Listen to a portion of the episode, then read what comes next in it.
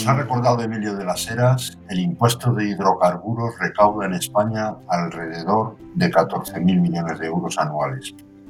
La conservación y mantenimiento de las carreteras cuesta aproximadamente 13.000 millones. ¿Qué quiere decir esto? Que con la recaudación de este tributo apenas se cubre el gasto del impacto más inmediato del tráfico rodado es que no da para más. No llega, por ejemplo, para compensar la externalidad negativa de la contaminación atmosférica y acústica.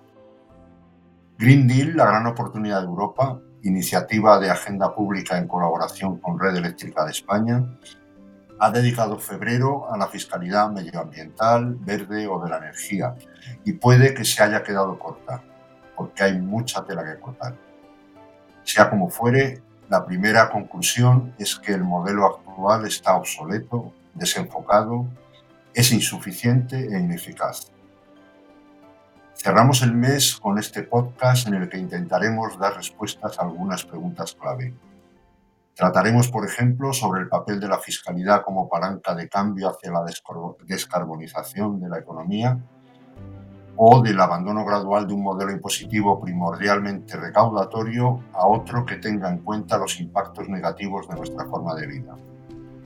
¿En qué punto estamos? ¿Qué nos falta? ¿Cuánto nos urge? ¿El cambio depende básicamente de lo que nos venga de la Unión Europea o cada Estado miembro, España incluida, puede y debe dar también pasos por su cuenta? Al final, lo que se nos viene encima es un aumento de la presión fiscal de cada ciudadano o no necesariamente. ¿Cómo se puede garantizar que nadie se quede atrás? ¿Cómo cuadrar esta necesidad de más recursos en un contexto de crisis económica derivada de la pandemia de la COVID-19? Para responder a todas estas cuestiones hemos invitado a Marta Villar, catedrática de Derecho Financiero y Tributario de la Universidad San Pablo CEU, directora del Grupo de Investigación Fiscalidad, Cambio Climático y Digitalización, y de diversos proyectos como el Jean Monnet, Fiscalidad de la Energía y Control de las Ayudas Estatales, en busca de una mayor coordinación y eficacia. Buenos días, Marta. Buenos días y gracias por vuestra invitación. Y también tenemos a Jesús Urios, Junior Policy Analyst de Economía Ambiental en el Instituto para la Política Ambiental Europea, con sede en Bélgica, licenciado en International Business por la Universidad de Valencia y la Escuela de Negocios Kedge de Marsella, y máster en Estudios Económicos Europeos y Análisis de Políticas Públicas del Colegio de Europa, donde se especializó en Economía Ambiental. Buenos días, Jesús. Buenos días. Es un placer estar aquí hoy. Solamente faltaría eh, presentarme yo. Yo soy Guillermo Sánchez Herrero, editor de eh, Agenda Pública y responsable de eh, transición energética, una de las secciones en las que está actuando la agenda pública. Vamos a empezar, si os parece, con una cuestión previa. ¿Es lo mismo fiscalidad medioambiental, fiscalidad verde y fiscalidad energética? No, no es lo mismo. Es cierto que son expresiones que se utilizan indistintamente, pero son conceptos distintos. Empezando por la fiscalidad medioambiental, la fiscalidad medioambiental se asocia a la finalidad de proteger el medio ambiente con el instrumento fiscal, es decir, no con regulación o con sanciones. De esta manera, a la, fiscalidad, a la finalidad recaudatoria que caracteriza la función del impuesto, se le añade o se prioriza la finalidad de grabar daños medioambientales, conductas o actividades perjudiciales para la sociedad, como pueden ser, por ejemplo, las emisiones contaminantes. Esto en realidad no es tan nuevo. Entra dentro de lo que se conoce como impuestos de ordenamiento o el uso extrafiscal del impuesto. Es común definir el impuesto medioambiental como aquel cuya base imponible tiene un claro efecto negativo en el medio ambiente o que busca grabar ciertas actividades, bienes o servicios de tal forma que los costes ambientales pueden incluirse en su precio y o que los consumidores se orienten a llevar a cabo actividades que respeten el medio ambiente. Esta es, por ejemplo, una definición que encontramos en un reglamento de la Unión Europea y es parecida a las definiciones que ofrece la OCDE.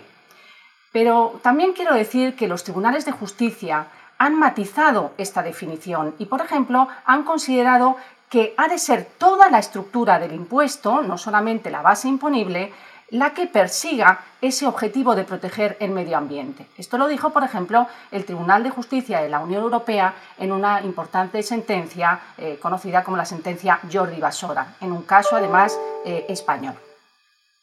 En estas estadísticas europeas que están a disposición también, es verdad que se distinguen cuatro categorías de impuestos medioambientales según lo que se grave. La energía, el transporte, la contaminación o los recursos.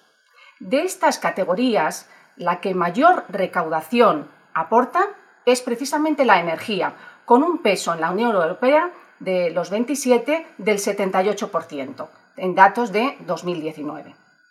La otra cara de la fiscalidad medioambiental es el uso de los incentivos fiscales orientados a conductas verdes, por ejemplo, al uso de energías limpias o inversiones en tecnologías, en I de eh, de manera que se favorezca el cambio de modelo hacia la descarbonización y la electrificación. Vamos ahora con la fiscalidad verde. La fiscalidad verde consiste en promover un cambio radical de modelo. Busca revisar y reformar el sistema fiscal basado en los tradicionales, renta, IVA, sociedades, y sustituirlo por un modelo nuevo, que incluya uno o varios impuestos a la energía, impuestos potentes en términos de recaudación. De esta forma se puede aligerar la presión fiscal de otras rentas, por ejemplo, de las rentas del trabajo, sustituyendo la correspondiente pérdida recaudatoria por impuestos a productos o actividades contaminantes. Suecia, por ejemplo, se presenta como un modelo pionero y exitoso. Y este tipo de reformas, además de basarse en el principio quien contamina paga, posibilita la obtención de nuevos recursos públicos. Por ello, desde mi punto de vista, hablar de fiscalidad verde es también hablar de la teoría del doble o del múltiple dividendo. Por último, vamos al concepto de fiscalidad de la energía. La fiscalidad de la energía se refiere a los impuestos que se proyectan sobre el sector de la energía, a los hidrocarburos, como ha mencionado antes eh, Guillermo, la electricidad, en nuestro país el impuesto sobre el valor de la producción de energía eléctrica, a los impuestos a las emisiones, en su mayor parte autonómicos. Pero no necesariamente son los impuestos a la energía impuestos medioambientales. Es más, muchas veces lo que ocurre es que su finalidad es puramente recaudatoria y su diseño, además, no emite la correcta señal en precios en términos de objetivos medioambientales por mucho que según las estadísticas se clasifiquen estos impuestos a la energía de medioambientales y por mucho que sean los que mayor recaudación supongan. Muchas gracias, Marta. Vamos a pasar a, un, al segundo bloque o al primer bloque, el otro era más de cuestiones previas. ¿Qué puede hacer la fiscalidad para descarbonizar una economía, para hacerla sostenible? ¿Cualquiera de los dos? Bueno, sí, sí, sí, puedo eh, seguir eh, eh, interviniendo, yo creo que la fiscalidad puede hacer mucho. La, la, fiscalidad es un instrumento económico clave para cambiar conductas nocivas al medio ambiente, precisamente por su impacto directo en los precios. Y justo por este motivo, la fiscalidad medioambiental y de la energía ha protagonizado desde los años 90 del pasado siglo las reformas fiscales verdes a las que me he referido antes. Los países eh, nórdicos empezaron y vamos ya por la cuarta generación de reformas fiscales verdes. Por lo general, estas reformas se basan en un potente impuesto a la energía y bien diseñado además. Y esto yo creo que es un buen ejemplo hacia dónde debemos ir porque lo que tenemos ahora, como has puesto de manifiesto en la introducción, Guillermo, es eh, susceptible de bastante mejora. Eh, la fiscalidad puede también contribuir a la descarbonización como, técnica o como instrumento al servicio de las políticas eh, medioambientales y a la finalidad de conseguir ese difícil equilibrio también de políticas energéticas, medioambientales y comerciales, que tienen intereses a menudo enfrentados. Es muy complicado este enfoque holístico, si se me permite la expresión, o esta visión integral de los problemas, pero yo creo que también es necesario plantearlo y ponerlo encima de la mesa. Yo creo que se debe trabajar en el ejercicio de sopesar, de un lado, intereses fiscales y extrafiscales, que son los pilares del derecho tributario, y de, otro lado, en este difícil equilibrio entre los objetivos de asegurar la competencia, la seguridad de abastecimiento y la sostenibilidad, que son los pilares que han informado el derecho de la energía. Es un reto muy importante en el modelo actual porque la fiscalidad adquiere hoy mayor protagonismo si cabe, al ser, a diferencia de la política monetaria, una competencia de los Estados no atribuida a la Unión Europea por los tratados comunitarios. Cuando uno piensa en fiscalidad, le suele venir a la mente la palabra impuestos. Pero la otra vertiente clave de la política fiscal es el gasto público, el cómo las administraciones hacen uso de lo recaudado. Esto es especialmente importante en el llamado estado del bienestar, donde los estados deben hacer frente a ingentes gastos derivados del mantenimiento de servicios públicos esenciales, como la sanidad o la educación, pero también de, los fondos dedicados a la innovación o medidas para fomentar la competitividad empresarial, las infraestructuras, etc. En 2019, el gasto de las administraciones públicas representó 523.441 millones de euros. Esto supone el 42,10% del PIB.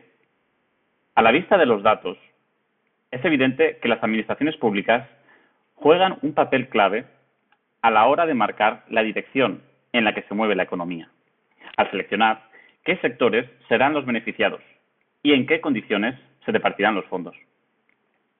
Desde el Acuerdo de París, ciertos movimientos sociales, como el Fridays for Future, y sobre todo el impulso dado por la presidencia de la Comisión Europea a la Agenda Verde y al objetivo de descarbonización para 2050 con el Pacto Verde Europeo, han reabierto el debate de cómo la política fiscal actual, que no es adecuada para afrontar los retos del futuro, debe reformarse para afrontar la digitalización y la descarbonización de la economía.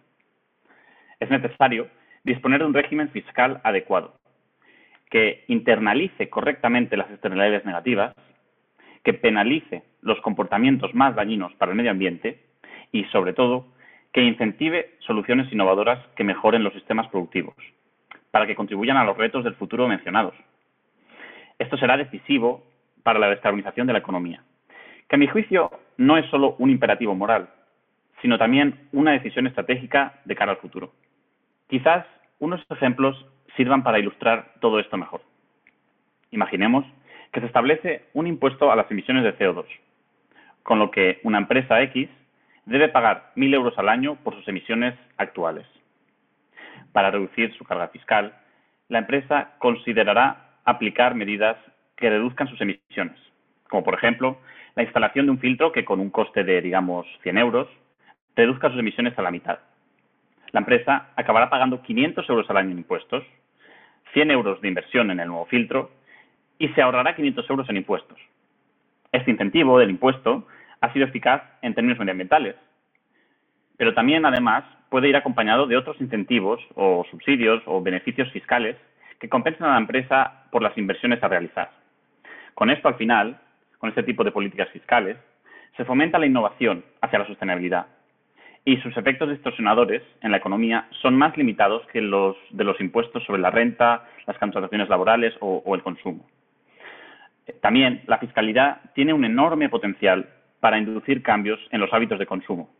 Yo aún recuerdo la cantidad de bolsas que se utilizaban en los supermercados por persona y por compra.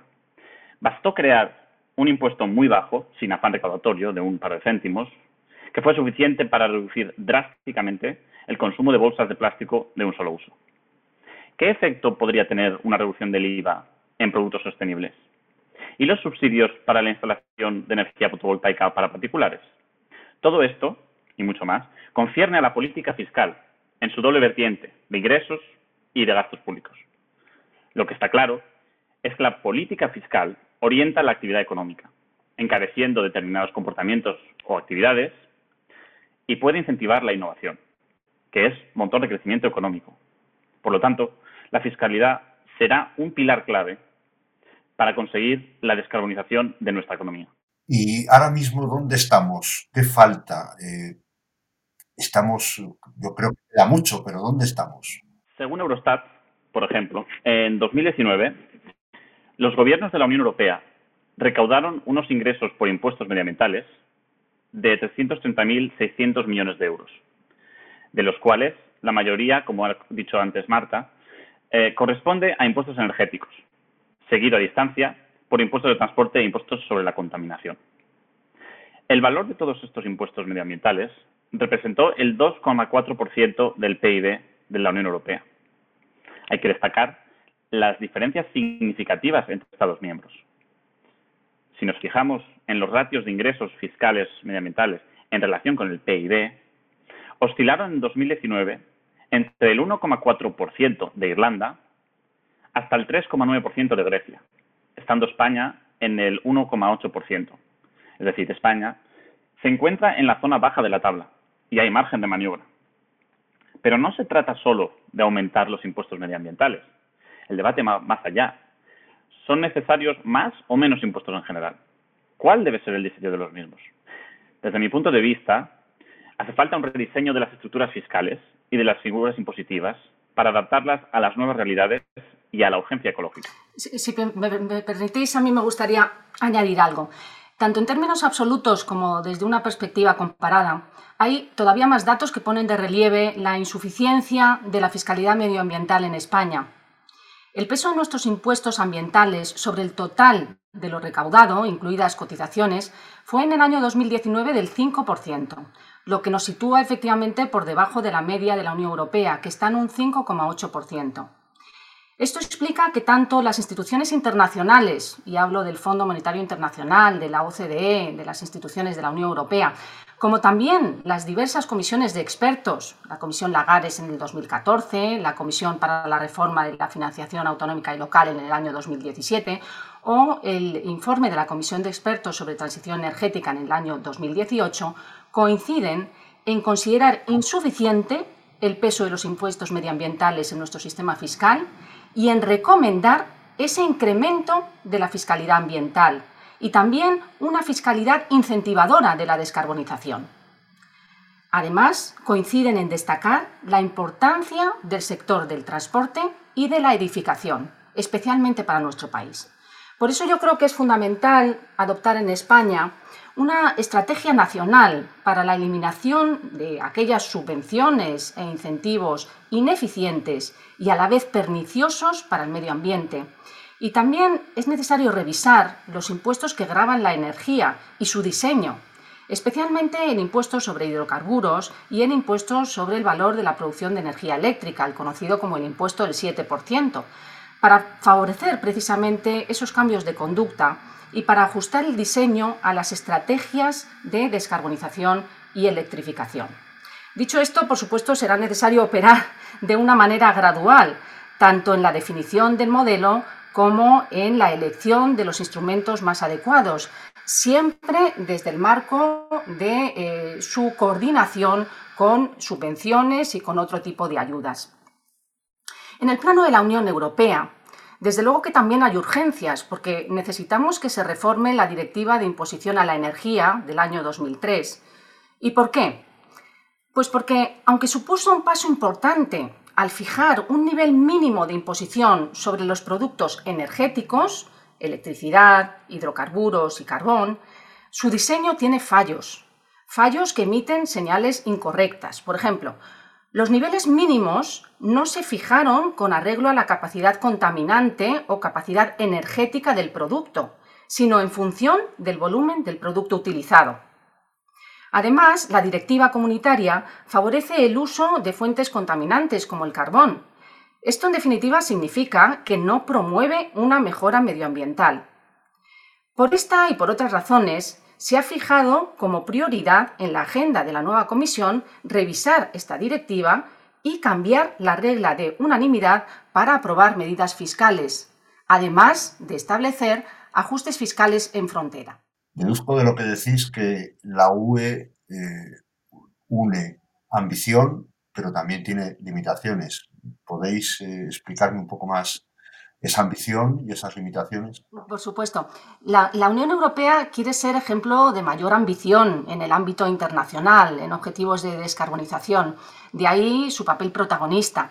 La Unión Europea marca las estrategias que han de seguir los Estados miembros en la protección del medio ambiente y en la lucha contra el cambio climático. Regula y asienta las bases de programas, planes, agendas y hojas de ruta que los Estados miembros han de seguir para alcanzar los objetivos prioritarios en particular el objetivo de neutralidad climática. Pensemos en los planes para la electrificación, en el plan para el hidrógeno, que nos va a llevar a una Europa climáticamente neutra, el plan para la edificación, el denominado New Bauhaus, o las estrategias asociadas al transporte. La nueva Comisión von der Leyen ha marcado como prioridad el Pacto Verde Europeo, que ha mencionado antes Jesús, y la Ley de Cambio Climático. Por tanto, a la Unión Europea se le reconoce como un líder ambicioso y comprometido en lo que a cambio climático se refiere, pero también para dirigir el camino, la transición hacia el nuevo modelo energético y hacia la electrificación. Además, desde los años 90 del pasado siglo, ha recomendado la misma Unión Europea a los Estados miembros utilizar la fiscalidad para actuar en políticas ambientales, a la vista además de la experiencia de las ineficientes políticas reguladoras y sancionadoras de los tiempos anteriores. Ahora bien, pese a que el papel de la Unión Europea es muy relevante, sigue habiendo limitaciones.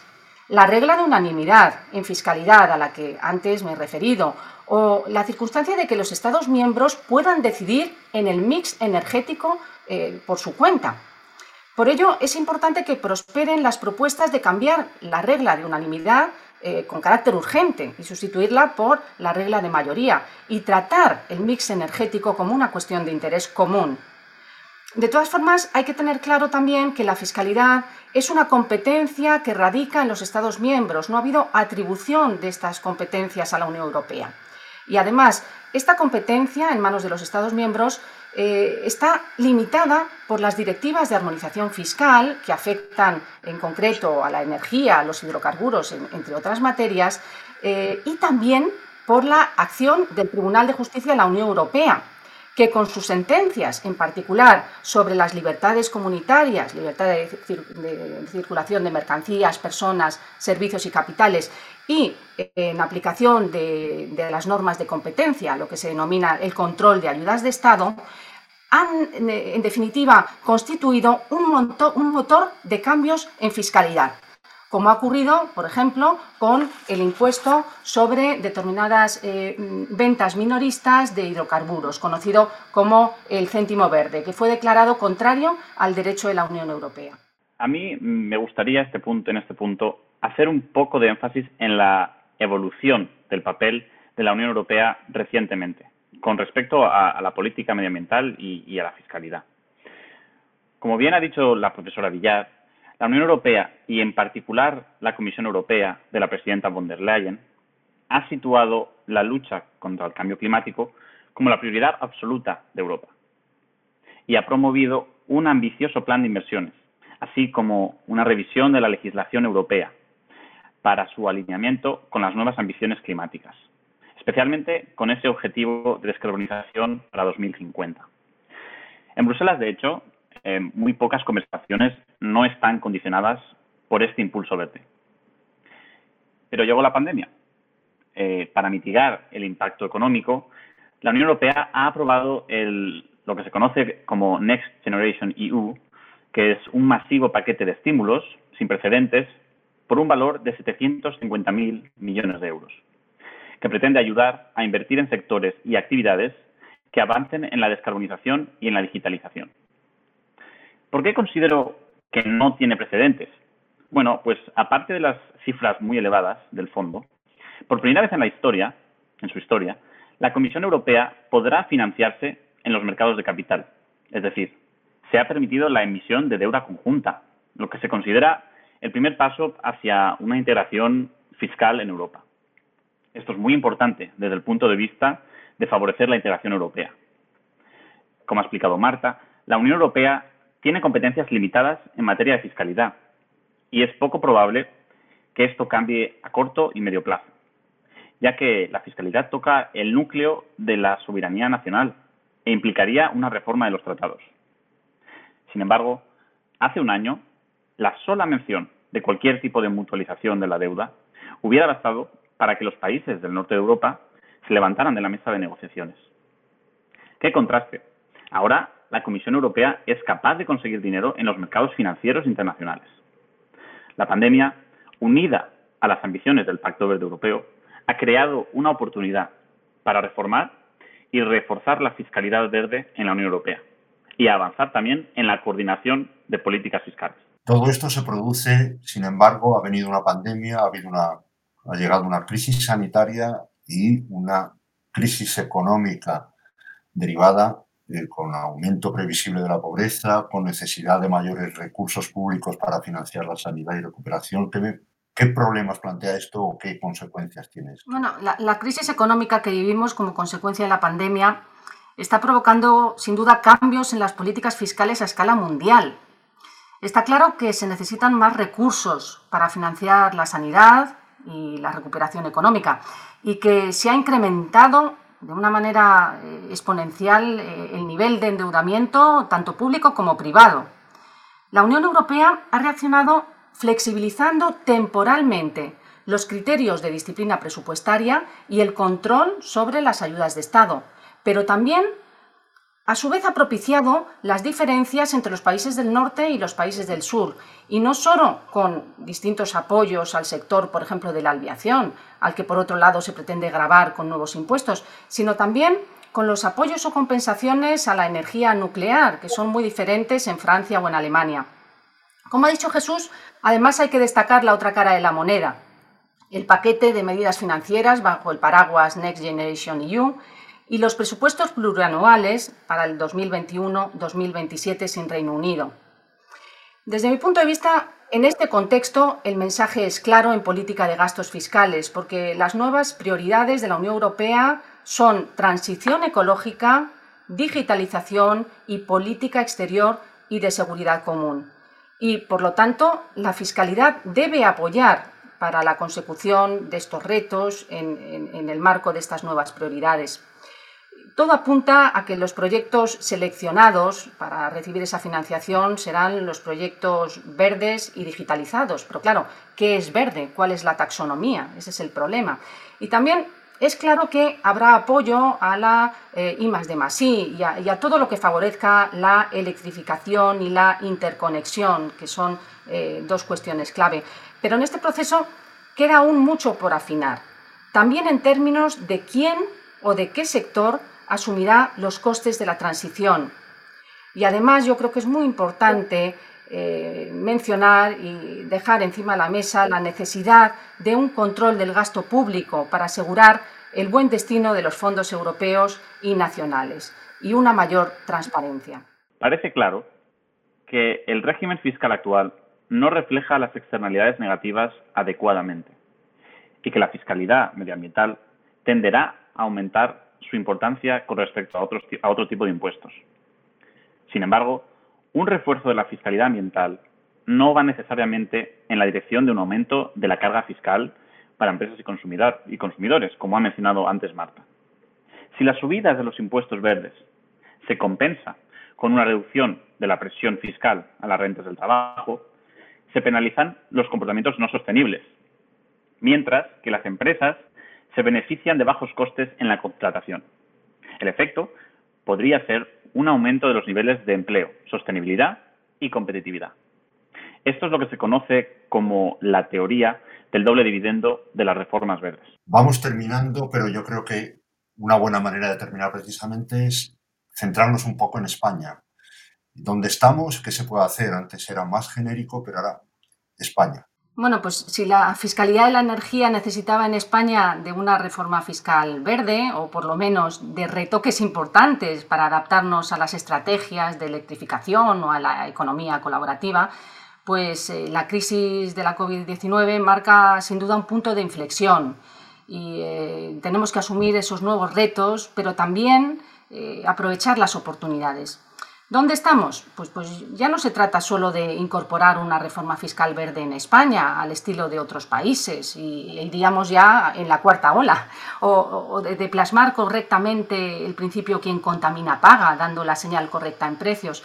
Yo creo que el cambio de escenario económico no tiene precedentes, sobre todo por la imprevisibilidad en la evolución de la pandemia y de sus efectos.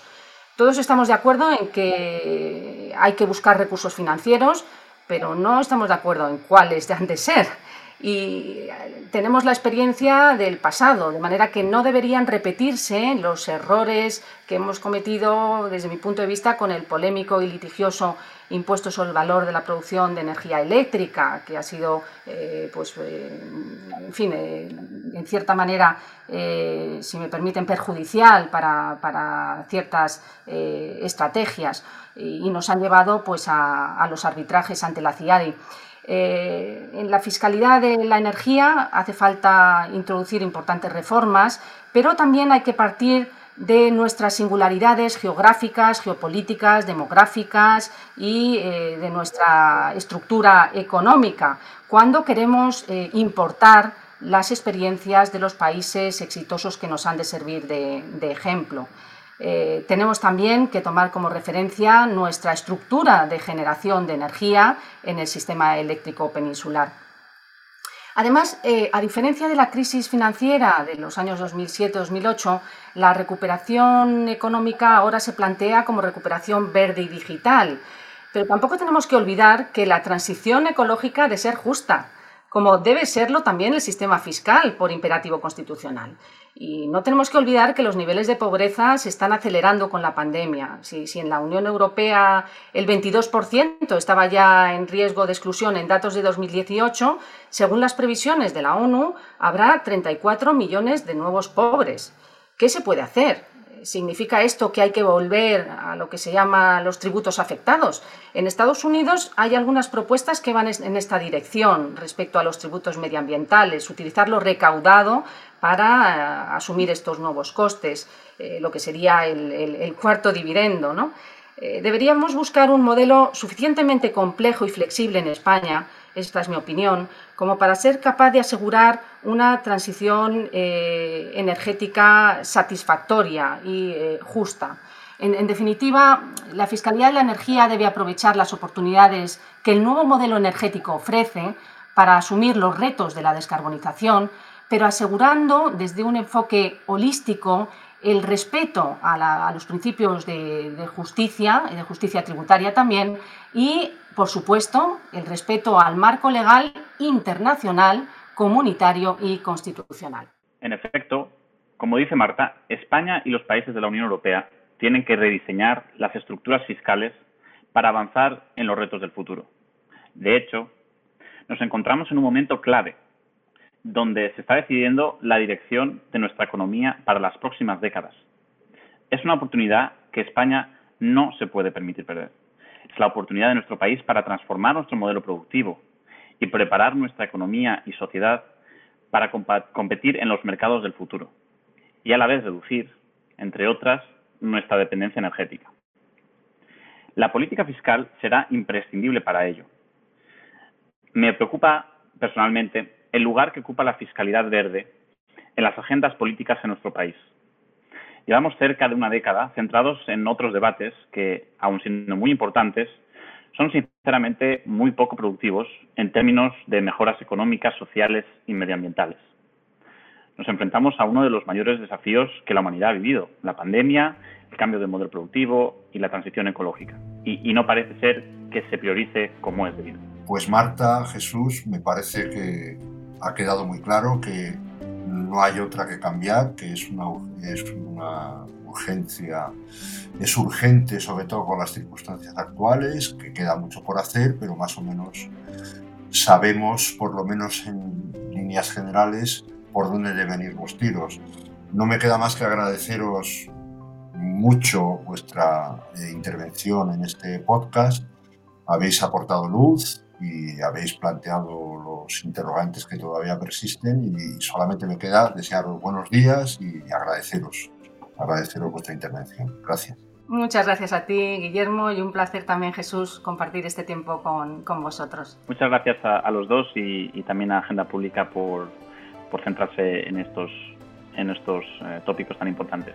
Bueno, esto ha sido el podcast de Green Deal, la oportunidad de Europa, iniciativa de agenda pública en colaboración con Red Eléctrica de España. Soy Guillermo Sánchez Herrero, editor de Agenda Pública, y ha sido un placer.